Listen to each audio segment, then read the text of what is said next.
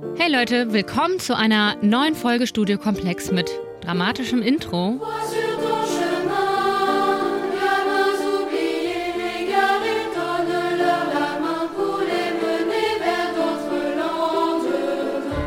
Habt ihr euch eigentlich schon mal die Frage gestellt, wofür uns unsere Enkelkinder später mal verurteilen werden? Ich glaube, es könnte neben ungefragt vielen anderen schlimmen Dingen wie dem Zulassen und Befeuern des Klimawandels zum Beispiel, aber es könnte unser Umgang mit Tieren sein. Und damit meine ich nicht nur Massentierhaltung. Die meine ich auf jeden Fall auch. Aber Nutztieren sprechen wir eine eigene Persönlichkeit mit Schmerzempfinden und allem drumherum ja sowieso gerne mal ab. Wisst ihr, was mich gerade deshalb häufig nochmal ganz anders schockt? Unser Umgang mit den Tieren, die wir zu lieben behaupten, die wir als Familienmitglied oder Buddy bezeichnen und das auch medial gerne so vermitteln. So ein Dackelchen, das haben wir doch sicherlich. Zuschauer, die sich spontan in das Dackelchen verguckt haben. Daddy, dieser Name? Ja? Haustiere. Im Krönungsritus der Perversion ist das auf zahlreichen Petfluencer-Accounts zu beobachten. Hi, mein Baby. Wusstest du, dass du schon fast 80.000 Follower hast auf Instagram? Die Leute lieben dich, so sehr wie ich dich liebe. Millionen Leute finden das anscheinend Zucker, wenn man sich Followerzahlen und Likes anschaut. Aber gut, jetzt könnten wir argumentieren, dass das einfach Endstufe Domestikation und einfach Tierquälerei ist. Aber mir kommt da eine ganz basale Frage auf. Sollten wir vielleicht darüber nachdenken, inwiefern Haustierhaltung per se keine gute Sache ist? Weil sich weder Weißbauchigel noch Labrador ausgesucht haben, ihr Leben in Käfigen oder an Leinen zu verbringen. Und wir aber ja nicht nur selbst eine emotionale Bindung zu ihnen haben, sondern das ja auch von den Tieren uns gegenüber erwarten. Obwohl die uns ja ehrlicherweise einfach mal komplett ausgeliefert sind.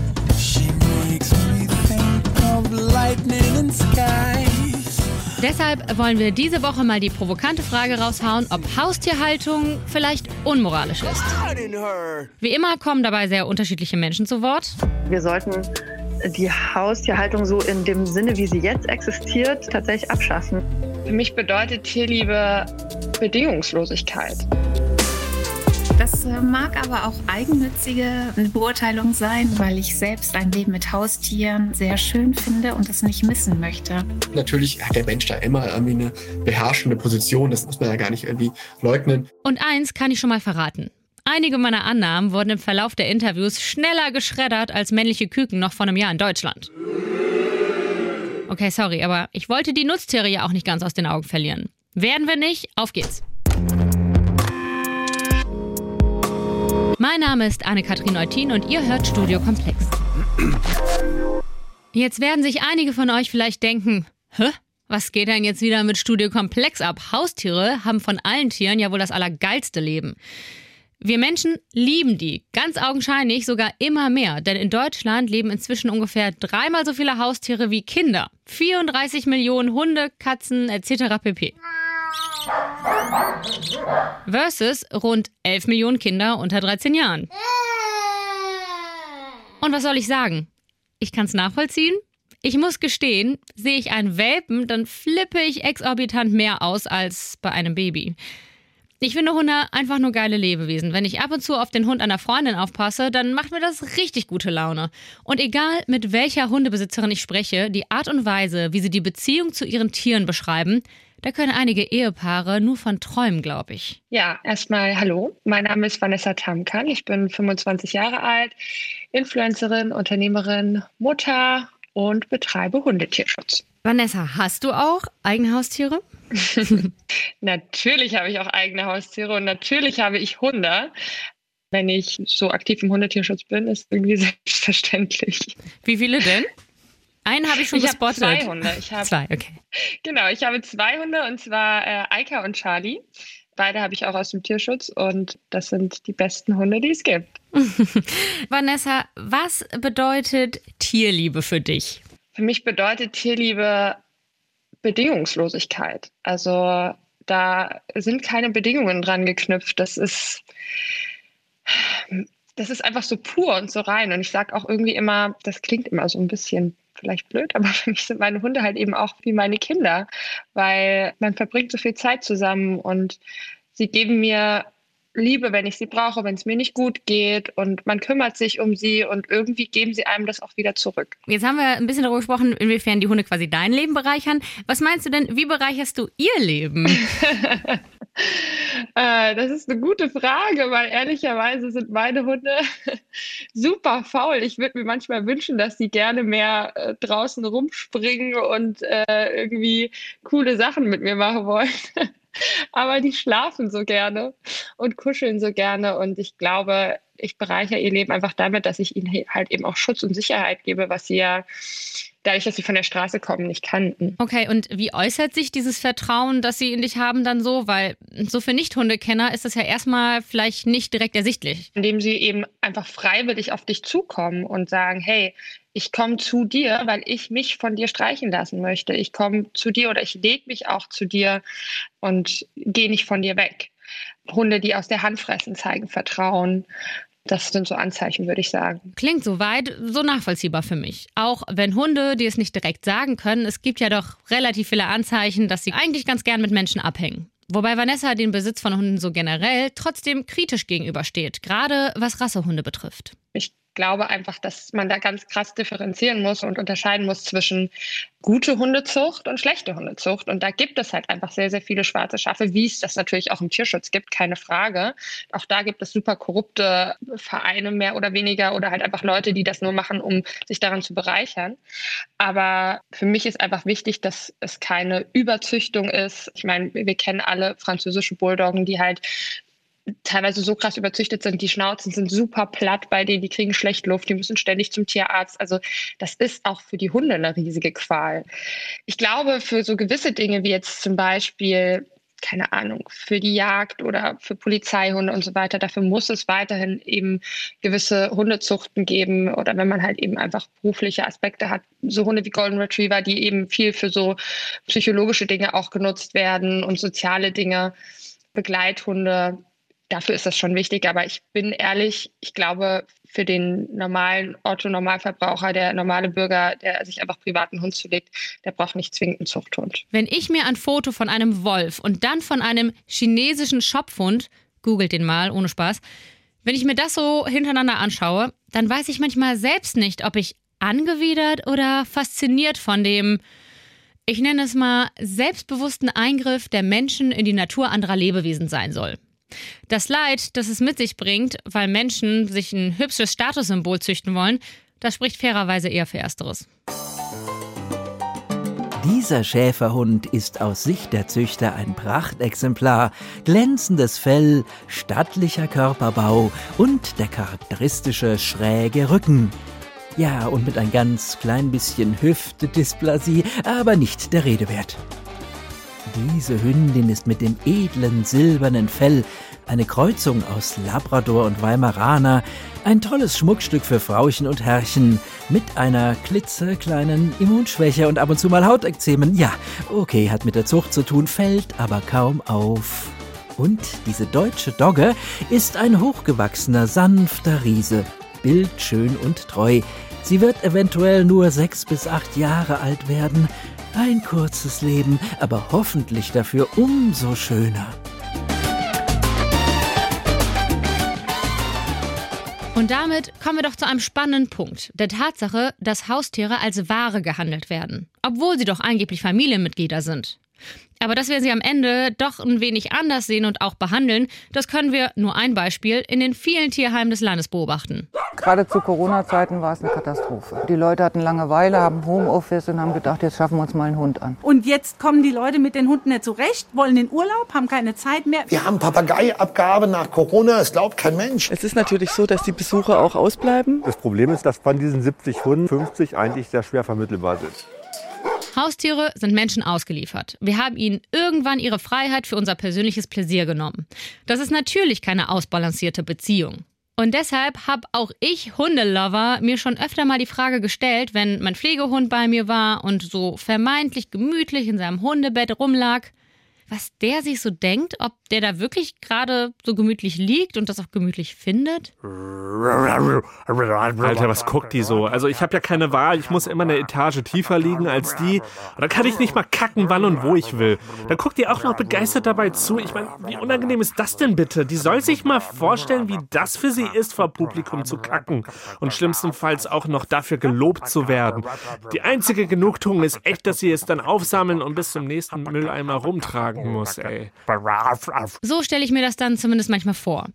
Das habe ich auch Marcel Sebastian erzählt, der uns als Soziologe ganz gut erklären kann, wie wir eigentlich überhaupt dazu kamen, Tiere zu Familienmitgliedern zu machen. Ich forsche schwerpunktmäßig zur Soziologie der Mensch-Tier-Beziehung. Und ich habe ein Buch geschrieben, das da heißt Streicheln oder Schlachten, in dem es um unser kompliziertes Mensch-Tier-Verhältnis geht. Ich bin tatsächlich auf das Thema gekommen, weil ich einerseits Hunde eigentlich abfeiere, aber andererseits ich ähm, ja auch ein ambivalentes Ereignis oder Erlebnis hatte, glaube ich. Ich habe nicht mehrere Tage lang auf einen Hund der Nachbarin aufgepasst und fand das eigentlich auch so ganz nett, habe mir aber gedacht, ich hatte, glaube ich, ein schlechtes Gewissen, weil ich dem Hund mein Leben aufgezwungen habe, so ein bisschen. Hm. Ist das die Ambivalenz, die du meinst? Es gibt mehrere Formen von Ambivalenz. Äh, die eine Ambivalenz ist bezogen auf die gesellschaftlichen Beziehungen, die wir zu Haustieren und zu Nutztieren gleichzeitig haben, die sich eben da sehr stark unterscheiden, wo wir auf der einen Seite eben Tiere haben, zu denen wir emotional und sozial sehr nahe Beziehungen aufbauen, die wir als Familienmitglieder vielleicht wahrnehmen, denen wir eigentlich nur Gutes wünschen. Ähm, und auf der anderen Seite eben dann Nutztiere, die im Wesentlichen eine Rolle, eine Funktion auch, eine gesellschaftliche als, als Ware, als Ressource haben, ähm, denen wir zwar irgendwie die meisten Menschen jetzt auch nichts Schlechtes wünschen, wo die meisten Menschen aber in Kauf nehmen, dass die eben äh, getötet werden und dass die in der Regel auch unter ähm, ja, relativ fragwürdigen Bedingungen eben gehalten werden. Das ist diese eine Ambivalenz. Und in beiden Fällen gibt es aber auch noch eine Ambivalenz quasi innerhalb dieser Beziehungen. Um das mal auf die Haustiere zu münzen, das ist genau diese Erfahrung, die du auch gemacht hast, dass man es natürlich mit einem Interaktionspartner, mit einem Gegenüber zu tun hat, das nicht ähm, sich einfach irgendwie ja, sag ich mal, allem, was wir so tun, fügt. Ja, das ist ja ein, ein Lebewesen mit einem Eigensinn in irgendeiner Weise, dass wir ähm, dieses, diesen Hund zum Beispiel als einen Gegenüber wahrnehmen mit individuellen Bedürfnissen. Der ist nicht austauschbar, der ist nicht äh, ersetzbar so einfach äh, mit seiner Persönlichkeit quasi.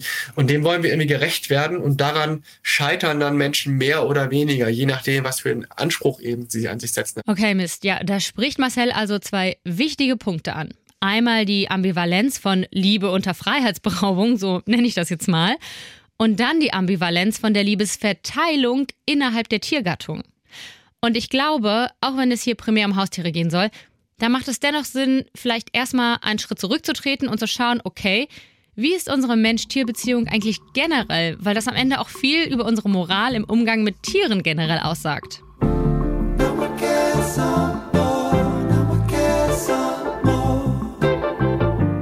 Haben also ein bestimmtes Ranking im Kopf, wenn es um unsere Tierliebe geht. Unser Lieblingshaustier rein mengenmäßig ist tatsächlich die Katze mit knapp 17 Millionen in Deutschland.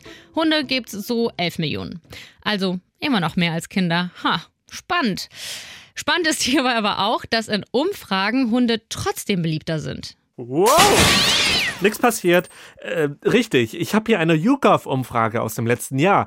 43 Prozent der Deutschen würden sich für einen Hund entscheiden und nur 29 Prozent für eine Katze. Okay, das können wir entweder klischeehaft so interpretieren, dass einige Crazy Cat Ladies oder Cat Boys, da möchte ich jetzt nicht so sexistisch sein, aber dass sie jedenfalls sehr, sehr viele Katzen gleichzeitig haben oder dass alle die, die ohne Haustier leben, wenn, dann Team Hund wären.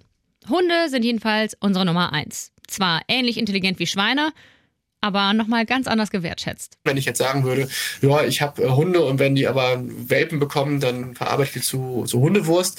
Das wäre was, was natürlich äh, totale Empörung hervorrufen würde, ähm, was natürlich bei Schweinen dann nicht unbedingt der Fall ist. Der soziale Status der Haustiere und insbesondere von Hunden und Katzen ist halt ungleich höher als der soziale Status von Schweinen, Rindern, Hühnern und anderen äh, landwirtschaftlich genutzten Tieren. Und können wir nochmal darüber sprechen, wie es eigentlich so weit gekommen ist? Und du hast ja dieses äh, sehr treffende Bild auf dem Titel deines Buchs, wo man dieses hm. Kälbchen im Wohnzimmer-Setting sieht. Ähm, warum haben Hunde und Katzen und, und, und von mir aus auch Schildkröten oder Zierfische diesen Siegeszug angetreten? Und warum war das Schwein oder Gänsen nicht vergönnt? Also ich würde sagen, den Siegeszug haben wirklich die Hunde und die Katzen sagen, äh, angetrieben. In grob jedem zweiten Haushalt in Deutschland lebt ein sogenanntes Haustier. Ähm, und davon sind das eben die großen, der große Anteil machen diese beiden Tiere. Und was die mitbringen, was die eben so besonders macht, das ist eben diese Interaktionsfähigkeit. Und das ist das Resultat eines historischen Veränderungsprozesses. Ja, das heißt, die Ablösung aus einer agrarischen Gesellschaft des Spätmittelalters über die Neuzeit in die Moderne, wo ähm, sich diese Welten der, der domestizierten Tiere, also der gezüchteten Tiere, fundamental getrennt haben. Das geht einher damit, dass immer weniger Menschen durch den technologischen Fortschritt, die Industrialisierung und so weiter in der Landwirtschaft tätig sein mussten und so sukzessive über die zwei, drei, vier Jahrhunderte verliert diese Alltagserfahrung mit Nutztieren Kontakt zu haben an an Relevanz für die meisten Leute. Ne? Das wird dann irgendwann so auf dem Land betrieben und das wird auch an den Stadtrand gedrängt. Die Schlachthöfe sind nicht mehr in der Mitte der Stadt, sondern irgendwo im Industriegebiet heute. Die Mastanlagen sind unsichtbar. Also, ne? Und gleichzeitig sozusagen so, wie wir dann als Gesellschaft historisch die Nutztiere quasi im Stall gelassen haben, auf dem Land, haben wir die zurückgelassen, haben wir die anderen Tiere, vor allem die Hunde und dann auch die Katzen später mitgenommen ihnen die Wohnungstüren geöffnet und ihnen den Platz auf dem Sofa gegeben. Und da also da intensivieren sich eigentlich zwei mögliche Beziehungsarten, die wir zu Tieren haben können. Und zwar einerseits die Personalisierung, ja, die, die Sicht auf ein Tier als jemand, als du, als Persönlichkeit, die wir eben in diese Mensch-Haustier-Beziehungen reinlegen. Und auf der anderen Seite, wirklich parallel, zeitgleich, passiert eben insbesondere durch die Industrialisierung des Schlachtens und später auch der Tierhaltung das, was wir Objektifizierung dieser Tiere nennen könnten. Tja, armes Schwein. Hey, und wenn die durchschauen würden, was ihre ehemaligen Hunde- und Katzenbuddies vom Bauernhof jetzt für ein Leben haben, ich glaube, die wären nicht amused. Wir haben Verräter unter uns. Schweinerei! Verrat! Nein! Wir haben sie voller Vertrauen als Spione in die Wohnungen der Menschen geschickt, um deren Verhaltensweisen und Sehnsüchte zu observieren, um den großen Umsturz vorzubereiten. Aber die Katzen und Hunde haben uns verraten. Sie sind vor den warmen Kaminen und in den weichen Betten geblieben und werden nie wieder zurückkommen. Nein, das gibt's doch nicht! Wahnsinn! Niederträchtig. Okay, sorry, ich bin ein bisschen mit den Gedanken abgeschweift. Ähm, so viel zur Personalisierung von Tieren. Wir können aber festhalten, dass so circa seit Beginn der Industrialisierung harte Zeiten nicht nur für das Proletariat, sondern auch für Rinder, Schweine und Hühner angebrochen sind. Im Prinzip ist hier sogar der marxistische Begriff der Entfremdung passend. Nicht in Bezug auf den Arbeitsprozess oder das Produkt, sondern Entfremdung vom Tier, vom Nutztier speziell. Heißt das aber jetzt, dass es Tiere im Mittelalter viel besser hatten? Tatsächlich nicht unbedingt. Sie wurden quasi nur gleich schlecht behandelt. Also auch Hunde beispielsweise wurden dann gern mal geschlachtet, wenn sie ihren Aufgaben wie Wachhund sein oder Jagen nicht mehr gut nachgehen konnten. Und für Rinder, Hühner, Schweine und Co. war es insofern weniger schlimm, als dass sie nicht in perversen Mastfabriken oder Legebatterien bis zum Limit ausgebeutet wurden.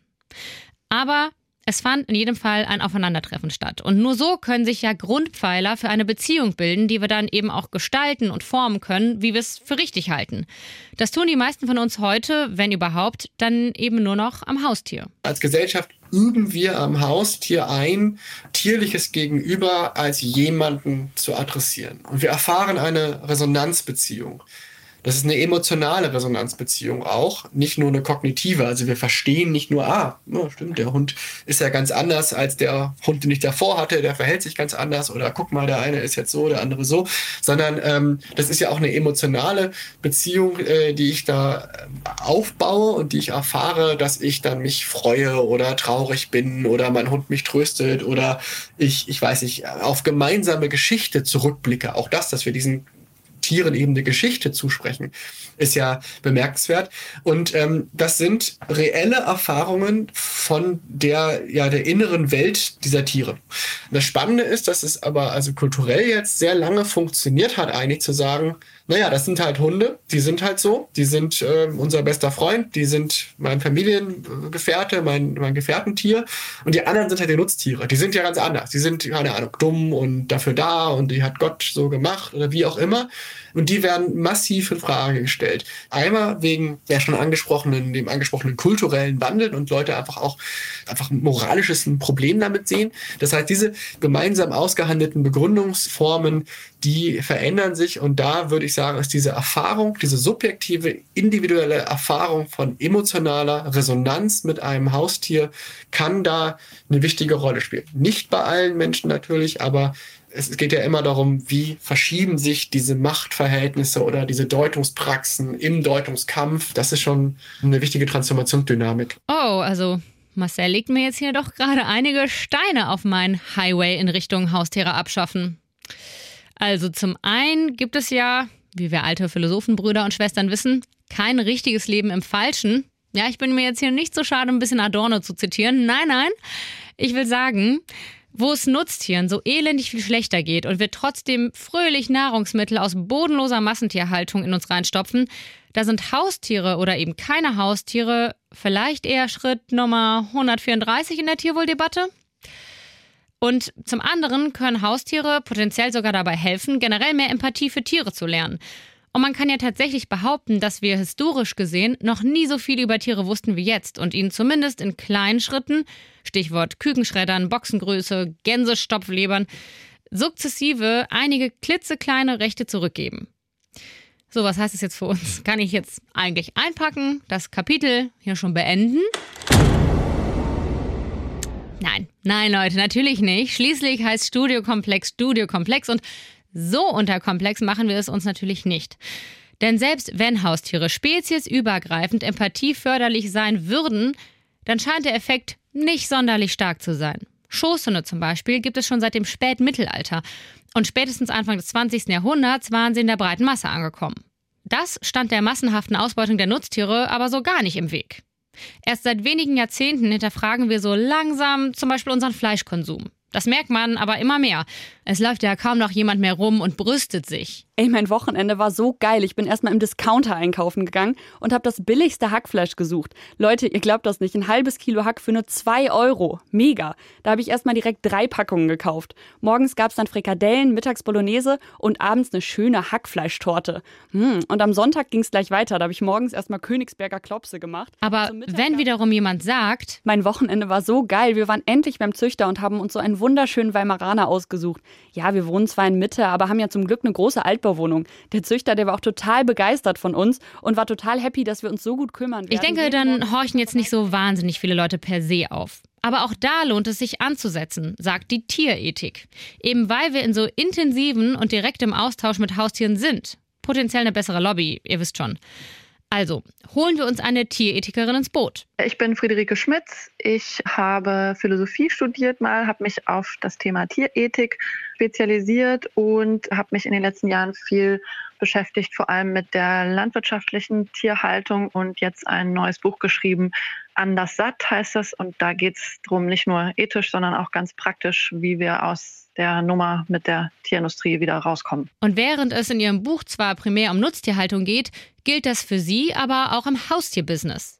Denn in Ihren Augen ist das schon ein Business. Ich glaube tatsächlich, dass es vielen Haustieren, die so in deutschen Wohnungen und Häusern gehalten werden, nicht gut geht. Also dass sie da ihre Bedürfnisse nicht gut ausleben können. Also wenn man irgendwie ja an, an kleine Käfige zum Beispiel denkt, bei Meerschweinchen oder Hamstern oder auch Aquarien. Das sind so ganz viele Arten von Haustierhaltung, wo eigentlich schon so ganz unabhängig von den Einstellungen jetzt der Nutzer, ob die das irgendwie wollen oder nicht, aber einfach so die groben Bedingungen der Haltung, dass es eben in der Wohnung ist für Tiere, die eigentlich einen viel größeren Lebensraum und viel vielschichtigere äh, Verhaltensbedürfnisse haben, kann das eigentlich gar nicht gut sein. Also deswegen glaube ich, geht es vielen Haustieren schlecht, auch wenn das nicht jetzt so böse Absicht ist automatisch von den HalterInnen. Aber ich denke gleichzeitig auch, dass es Situationen gibt, wo die Tiere auch ganz gute Leben haben können, zumindest manche Tiere unter manchen Bedingungen. Zum Beispiel? Zum Beispiel Hunde, würde ich sagen. Da gibt es Situationen, wo die, wenn die HundehalterInnen sich da gut mit beschäftigt haben, was die brauchen und Zeit haben und eben sich um die Bedürfnisse der Hunde kümmern, durchaus gute Leben haben können. Gleichzeitig würde ich da auch immer sehen, dass da so viel ja noch dranhängt. Also es ist nicht nur die Situation jetzt der Hunde zum Beispiel in einer bestimmten Familie, sondern auch so die ganze Züchtungsindustrie dahinter. Wo kommen die Tiere eigentlich her?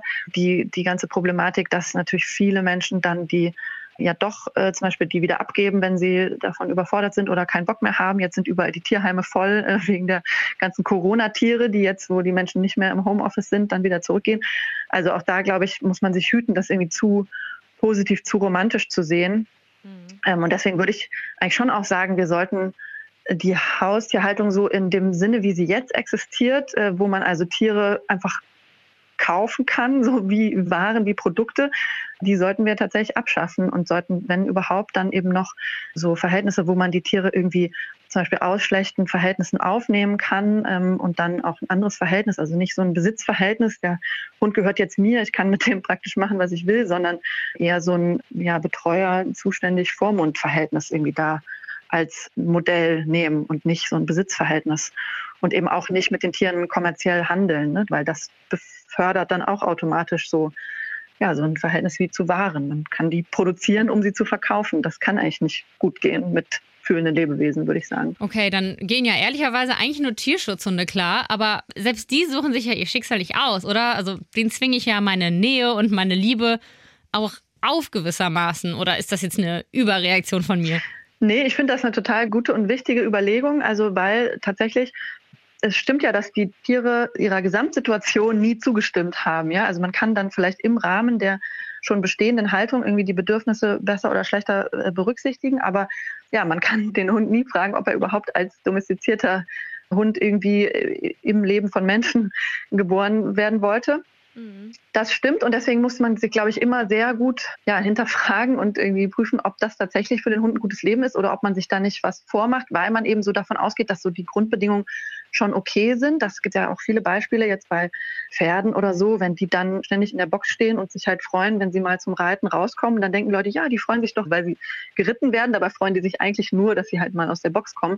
Und sozusagen diese Grundsituation Pferd lebt in der Box, die wird dann nicht hinterfragt und genauso könnte man es bei Hunden auch sehen. Gleichzeitig finde ich es auch schwierig jetzt zu sagen, weil der Hund sich nie diese Gesamtbedingungen ausgesucht hat, ist es dann automatisch falsch, weil ich meine, ein, Stück weit gilt das ja wiederum für alle Lebenssituationen. Ne? Also wir haben uns auch nicht ausgesucht irgendwie in der Familie und so. Also deswegen glaube ich, folgt daraus alleine, dass sie dem dem Leben beim Menschen nicht zugestimmt haben, noch nicht, dass es aufhören muss. Und auch aus der Tatsache, dass sie von Menschen abhängig sind. Das ist ja häufig so ein Argument. Ne? Der Hund ist ja. sozusagen in einer Abhängigkeitssituation. Daraus folgt alleine, glaube ich, auch nicht, dass das falsch ist, weil Abhängigkeit auch an sich jetzt nichts Falsches, Schlechtes ist. Also auch wir Menschen sind voneinander in ganz vielen Hinsichten abhängig. Und die Frage ist eben, wie wir mit dieser Abhängigkeit umgehen.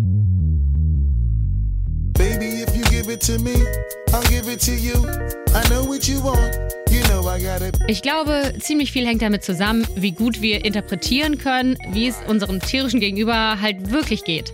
Wir Menschen können in unseren Abhängigkeiten voneinander ja immerhin mehr oder minder gut darüber kommunizieren. Bei Tieren ist da einiges an Dolmetscherarbeit und Vorwissen vonnöten, was beim Hund auf jeden Fall tendenziell besser ist als bei der Python. Der Hund begleitet uns halt auch schon so locker 15.000 Jahre. 15.000 Jahre Koevolution von Mensch und Hund, das feiern wir heute. Und zu Gast ist der Airedale Terrier Bronco. Nimm Platz, Bronco. Äh, ich meine, Sitz, Sitz. Ah, ist ja gut. Ich habe schon lang kapiert. Äh, schon wie du so geguckt hast, wusste ich, ich soll mich setzen. Faszinierend. Nein, danke. Wie, nein, danke? Du wolltest mir doch gerade einen Napf mit Wasser hinstellen. Habe ich gleich gemerkt, habe aber keinen Durst. Faszinierend. Hm, naja, okay. Ähm, wir hatten ja 15.000 Jahre Zeit rauszukriegen, was euer Gerede und eure komischen Gesichter bedeuten. Hm? Genau, das nennt man ja Koevolution. Die Hunde lernen, was menschliches Verhalten bedeutet. Bronco, könntest du da noch mal... Du willst ein Beispiel. Okay. Ähm, wenn dich ein Wolf nervt, versuch ihm mal zu zeigen, wo es rausgeht. da kannst du lange mit dem Finger fuchteln. Das kapiert der Wolf nicht. Aber ein Hund, der verzieht sich sofort mit eingezogenem Schwanz. Koevolution. Genau, die Hunde passen sich uns Menschen an. Und weil sich das für sie bewährt hat, haben die Hunde, die es besonders gut kennen, einen genetischen Vorteil. Koevolution.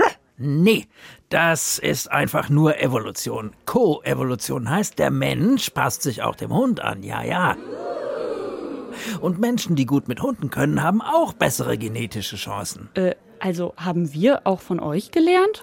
Und wie? Äh, Eigentlich wart ihr zum Beispiel alle Langschläfer und es hat tausende von Jahren gedauert, euch beizubringen, um fünf aufzustehen und mit uns rauszugehen. Mann, und glaubt ihr, eure Vorfahren wären auf die Idee gekommen, Stöckchen zu werfen, damit wir Spaß haben? Das war mühselige Erziehungsarbeit. Faszinierend. Das Einzige, was ihr uns nicht abgeschaut habt, ist die Sprache. Warum kannst du eigentlich sprechen, Bronco? Kann ich gar nicht. Das bildest du dir nur ein, weil du mich so gut verstehst. Koevolution. Okay, wie auch immer das im Detail jetzt abgelaufen ist. Der Hund nimmt unter allen Haustieren aufgrund dieser Koevolution jedenfalls definitiv eine Sonderrolle ein. Das bestätigt mir auch die Frau, die wir ganz am Anfang kurz gehört haben und die Haustiere spitze findet. Das äh, mag aber auch eigennützige Beurteilung sein, weil ich selbst ein Leben mit Haustieren sehr schön finde und das nicht missen möchte. Und nicht nur als Halterin, auch beruflich ist sie davon abhängig. Ich bin Katja Lehmann, ich bin Tierärztin. Ich habe mich schon sehr früh auf das Verhalten von Tieren spezialisiert und ich gehe schon seit über zehn Jahren in Schulen und mache mit den Kindern dort Tierschutzunterricht. Katja erklärt, dass wir Hunde schon so lange und so extrem domestiziert haben, dass sie ohne Herrchen oder Frauchen in Freiheit vielleicht gar nicht mal so glücklich wären. Tatsächlich ist der darauf gezüchtet, dass der einen Menschen braucht, äh, dem er wichtig ist. Und das ist was ganz Besonderes im Haustierbereich. Fast alle anderen Haustiere mögen eben mehr Artgenossen als uns Menschen. Die können sich zwar auch mit uns anfreunden, aber ähm, wenn sie gut versorgt werden, wenn sie genug Auslauf haben, Futter, Wasser, Artgenossen, etwas zum Spielen, Bewegung und so weiter, geht's denen gut. Dem Hund reicht das alles nicht, sondern der möchte eine feste Beziehung zu einem Menschen eingehen. Und das Mhm. ist was ganz Besonderes. Und das liegt an dieser Koevolution oder wie erklärt sich das? Ja, ich glaube tatsächlich, dass wir das offensichtlich so haben wollten. Ne? Und daraufhin dann wahrscheinlich auch selektiert haben. Eben Hunde, die sich so stark an uns binden. Und tatsächlich, wenn man mal so in das Sozialverhalten von Hunden schaut, dann sieht man auch immer wieder, dass Hunde zwar auch andere Hundefreunde zu schätzen wissen, aber noch viel mehr an ihrem Besitzer hängen, die Spiele mit ihrem Besitzer genießen. Und das ist wirklich schon was Besonderes, wenn man darüber nachdenkt. Also ein Hund kommt mit acht, neun Wochen meistens äh, von seiner Mutter und seinen Geschwistern weg zu seinem neuen Besitzer. Und der wird nicht lange seiner Mutter und seinen Geschwistern hinterher trauern, aber wird sofort weinen, wenn der Besitzer aus der Tür herausgeht. Ja, soll ich da noch sagen? Am Ende liegen meine inneren Zweifel beim Anblick meines Pflegehundes in seinem Körbchen, wie er so da liegt, in meinem ihm auferzogenen Alltag. Ihr erinnert euch. Alter, was guckt die so? Am Ende dachte der sich vermutlich nur, Was will die von mir? Warum hat sie mir eigentlich meine Bezugsperson weggenommen? Ich will einfach nur weg von der. Ich kenne die nicht, die will ich nicht und ja, okay, ich habe mir zwar angewöhnt, vor Publikum zu kacken, aber vor so einer Fremden, da hört's doch auf. Also, nee, ich halt so lange ein, wie es geht. Ey, und ich sag euch, der hat wirklich selten gekackt bei mir und ich bin so viel mit ihm draußen gewesen. Okay, gut, wir gehen jetzt mal von meinen individuellen Problemchen wieder zurück auf die Metaebene und da räume ich inzwischen wirklich ein, okay, Tierschutzhunde als Haustiere, das scheint mir nicht so wahnsinnig unmoralisch zu sein, wenn man artgerecht mit ihnen umgeht, klar. Und Katja, die ja auch viel mit Schulkindern arbeitet, die haut jetzt auch noch mal ein Killerargument raus. Ich glaube, eine Welt mit Haustieren ist eine bessere Welt. Das ist ein bisschen pathetisch gesagt. ähm, aber tatsächlich ist es ja so, dass diese ganzen sozialen Kompetenzen, und da geht es über das reine Verantwortungsbewusstsein hinaus, also alles, diese Kompetenzen wie Empathie, Einfühlungsvermögen, sich in den anderen hineinversetzen, aber auch zu kommunizieren, Bedürfnisse erkennen, zu versuchen, Bedürfnisse zu erfüllen. Das alles sind ähm, soziale Kompetenzen, die uns ja auch im menschlichen untereinander helfen. Und da gibt es ja viele Studien drüber, dass man festgestellt hat, dass gerade diese Kompetenzbereiche bei Kindern gestärkt werden, wenn sie mit Tieren im Umgang sind. Mhm. Und ähm, wo du meinst, das kann man tatsächlich durch Tiere besser lernen als im menschlichen Miteinander einfach? Auf jeden Fall.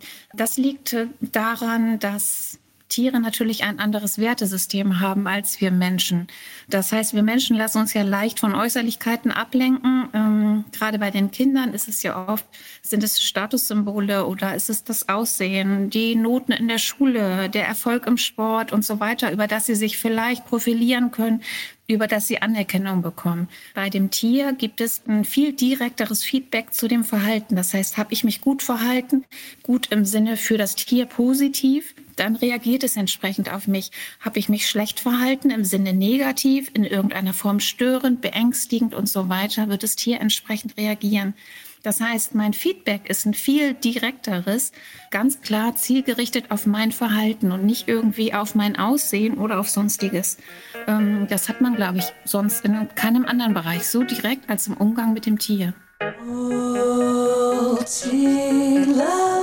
Man sagt ja gern, der Zweck heiligt die Mittel.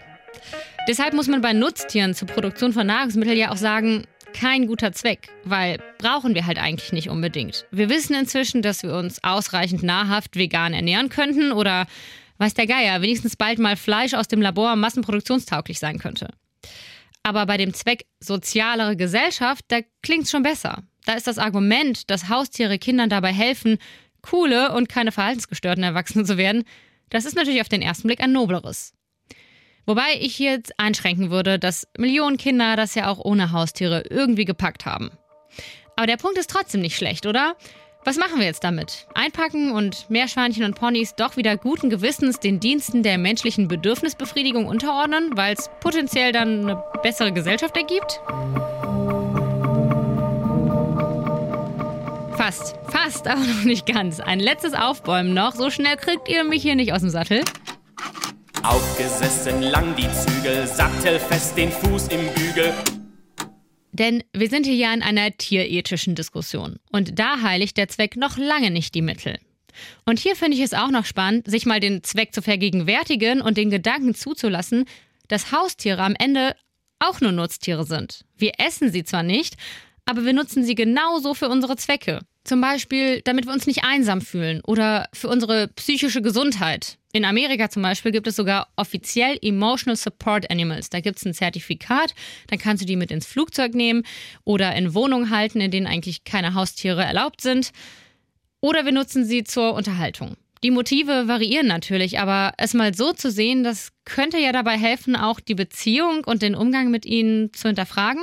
Ich finde eigentlich in Bezug auf Haustiere so zwei Sachen wichtig. Das eine ist genau, dass man diese Beziehung auch in Frage stellt, eben genau mit auf diese Weise. Ist das nicht nur eine Ausnutzung? Müssen wir da nicht viel stärker die Bedürfnisse der Tiere selber berücksichtigen? Und insofern, wenn man das so als kritische Reflexion macht, ne, sind das nicht auch nur Nutztiere, dann kann das dazu führen, dass man eben die Haustierhaltung hinterfragt und im besten Fall einschränkt, teilweise abschafft und wo sie noch übrig bleibt. Jetzt ist es aber natürlich immer ganz klasse, sich individuell zu hinterfragen und bessern zu wollen. Aber so funktioniert unsere Gesellschaft ja nun mal nicht. Gerade wenn die eigenen Interessen so viel präsenter sind als die Interessen anderer. Sprich der Tiere, die sich nun mal nicht so wahnsinnig gut äußern können. Zum Beispiel einfach Strafanzeige stellen, wenn ihr Besitzer oder ihre Besitzerin sie mies behandelt. Wobei, können sie doch? Irgendwie? Hast du gute Chancen. Zumindest in sieben Bundesländern gibt es ein Gesetz, das Verstöße gegen Tierrechte vor Gericht leichter verhandelbar macht.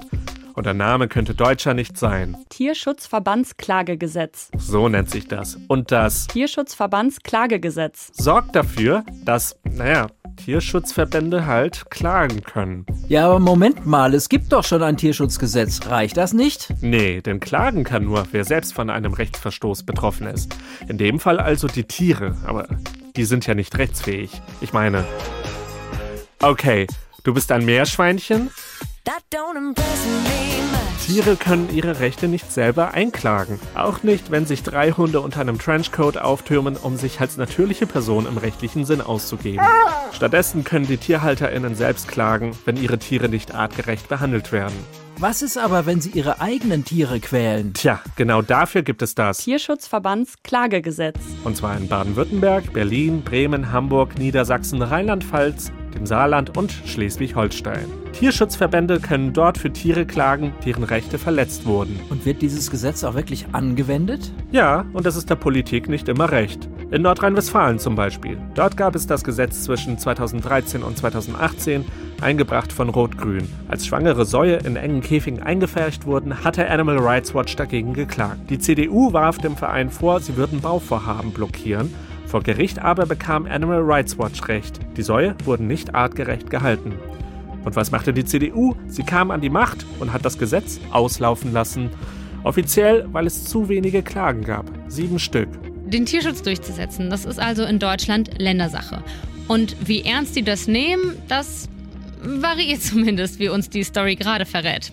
Deshalb gibt es von Seiten der Tierrechtsphilosophie auch eine andere Forderung. Und das kann uns Bernd Ladwig erklären. Der lehrt politische Philosophie an der Freien Universität Berlin und sagt, es gibt Bestrebungen im Recht, eine sogenannte tierliche Person einzuführen, analog zur natürlichen Person, also Menschen und juristischen Personen, also zum Beispiel Universitäten. Dann würden Tiere vor Gericht zum Beispiel von menschlichen Stellvertretern als Subjekte vertreten. Das heißt, dann sind es tierliche Ansprüche, die zur Debatte stehen, zum Beispiel wenn ein Tier auf zu engem Raum gehalten wird. Das sind Reformvorschläge, die aufs positive Recht zielen. Grundsätzlich würde ich unterscheiden zwischen Verhältnissen der Unterwerfung von Tieren, die wir einfach abschaffen müssten, gerechterweise. Das betrifft nahezu alle Nutzungsverhältnisse, etwa zur Fleisch-, Milch-, Eiergewinnung. Und solchen Verhältnissen, die wir reformieren können, weil sie im Prinzip auch auf für die Tiere akzeptable Weise ausgestaltet werden können. Man könnte zum Beispiel bei der Haustierhaltung verlangen, dass Haustierhalterinnen und Halter eine Art Führerschein, das ist jetzt vielleicht ein schlechter Ausdruck, erwerben, um nachzuweisen, dass sie verantwortliche und liebevolle und fürsorgliche Halter sein können. Dazu müssten sie dann bestimmte Kenntnisse über die Tiere erwerben und deren Bedürfnisse, die sie halten wollen, zum Beispiel. Man müsste die Möglichkeit des Handels mit solchen Tieren drastisch einschränken, damit sichergestellt ist, dass die Tiere nicht von unverantwortlichen Haltern dann am Ende ausgebeutet und misshandelt oder einfach in ihren Bedürfnissen verkannt werden. Das wären, glaube ich, sinnvolle, wichtige Schritte. Okay, also ja, in Niedersachsen zum Beispiel, da gibt es ja auch schon so einen Hundeführerschein zumindest, den man machen muss, bevor man sich halt einen Hund zulegt. Und das wäre ja haustierweit quasi gar nicht so unrealistisch. Aber alle Nutztiere abschaffen, ich weiß jetzt nicht. Ich denke schon, dass es Formen der Nutzung von Tieren geben kann und auch gibt, die auch aus der Perspektive der Tiere okay sind. Wenn ich Tiere zum Beispiel zum Abweiden heranziehe oder eben als Suchhunde beispielsweise im Polizeidienst, dann können Tiere dadurch, dass sie ihre natürlichen Fähigkeiten entfalten, auch Menschen einen Nutzen bringen. Wenn man auch das als Nutztierverhältnis betrachtet, wären das Beispiele für ein Nutztierverhältnis, das in Ordnung geht, weil es nicht die Rechte der beteiligten Tiere verletzt. Okay, also trotzdem Ciao Kakao, Eier, Käse, Milch und Fleisch und mh, hm, da sehe ich jetzt noch keine mehrheitsfähige Position, da bin ich ehrlich. Aber dieser juristische Entwurf einer tierlichen Person, der ist doch spannend, dass Tiere dann auch klagen können und ähnliche Rechte haben. Pension für Polizeihunde, das ist irgendwie ganz reizvoll, oder? Stellt euch mal vor. Nummer 1 als Sechster. Nächste bitte. Morgen Papiere dabei. Uff, guten Morgen. Ja, ich komme wegen meiner Pensionierung. Ach, ich habe jetzt acht Jahre lang als Polizeihündin gearbeitet. Immer dem Verbrechen auf der Spur, wissen Sie? Fachgebiet Sprengstoff. Aha, schön. Können Sie ja froh sein, dass Sie es bis zur Pensionierung geschafft haben. Ja, naja, man muss halt ein Näschen dafür haben. Ähm, also können wir jetzt vielleicht zu meinem Anliegen kommen? Dafür müssten Sie erstmal Antrag 42b bis f unterschreiben und schauen sich hier Dienstrechtsvorschrift 53a verweist auf die Einschränkungen bei vorliegender Hüftgelenkdysplasie. Hört sich jetzt nach so einer klassischen Hahaha-Parabel an? Nee, das ist wirklich Realität, ohne Witz. Das Beamtentum wieder, voll progressiv, voll gerecht. Ich wusste es doch immer. Hört euch unsere Folge zum Beamtentum an.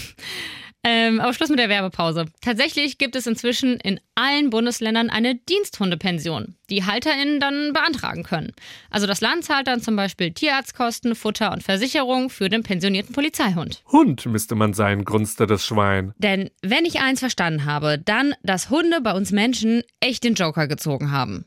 Aber ja, auch die leiden, wenn sie als Qualzuchten oder Petfluencer kapitalisiert werden und das passiert sehr häufig. Ist Haustierhaltung also unmoralisch? häufig, sagt die Tierethik. Aber, und das hat der Soziologe Marcel Sebastian ja auch beschrieben, unsere moralischen Überzeugungen in der Mensch-Tier-Beziehung, die sind ja im Wandel. Die Zahl der Kleintiere und Ziervögel in Deutschland geht beispielsweise seit einigen Jahren zurück. Was Marcel übrigens auch für Nutztiere prognostiziert. Und selbst wenn die Moral nicht hilft, dann ist es vielleicht die schiere Angst vor dem ökologischen Untergang? Nutztiere sind Klimakiller. Also dass diese Zahlen, diese Millionen und weltweit Milliarden an Nutztieren runtergehen, mehr oder weniger müssen, wenn wir auf die ökologische Dimension schauen und möglicherweise, wenn wir eben auf die kulturelle Dimension schauen, das ist halt ähm, die eine Sache. Ne? Also es ist sehr wahrscheinlich, dass, dass wir eher auf einen Peak der, äh, der Anzahl an landwirtschaftlich genutzten Tieren sind. Aber was dann in Zukunft, äh, wie das dann aussieht, ob wir das ganz abschaffen, was dann eben sozusagen die Konsequenz der Tierethik, also oder der Tierrechtsphilosophie wäre, oder was dann eher so diese ökologische Dimension äh, wäre, ob sich darauf, das darauf hinausläuft, das ist dann eben das Interessante, was es zu beobachten, zu analysieren gilt, ähm, im Hinblick auf die gesellschaftliche und politische Auseinandersetzung über diese Frage.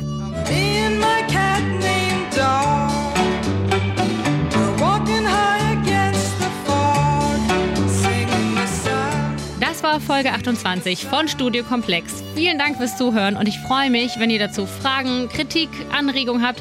Her damit an studiokomplex.hr.de oder per DM auf Twitter oder Instagram.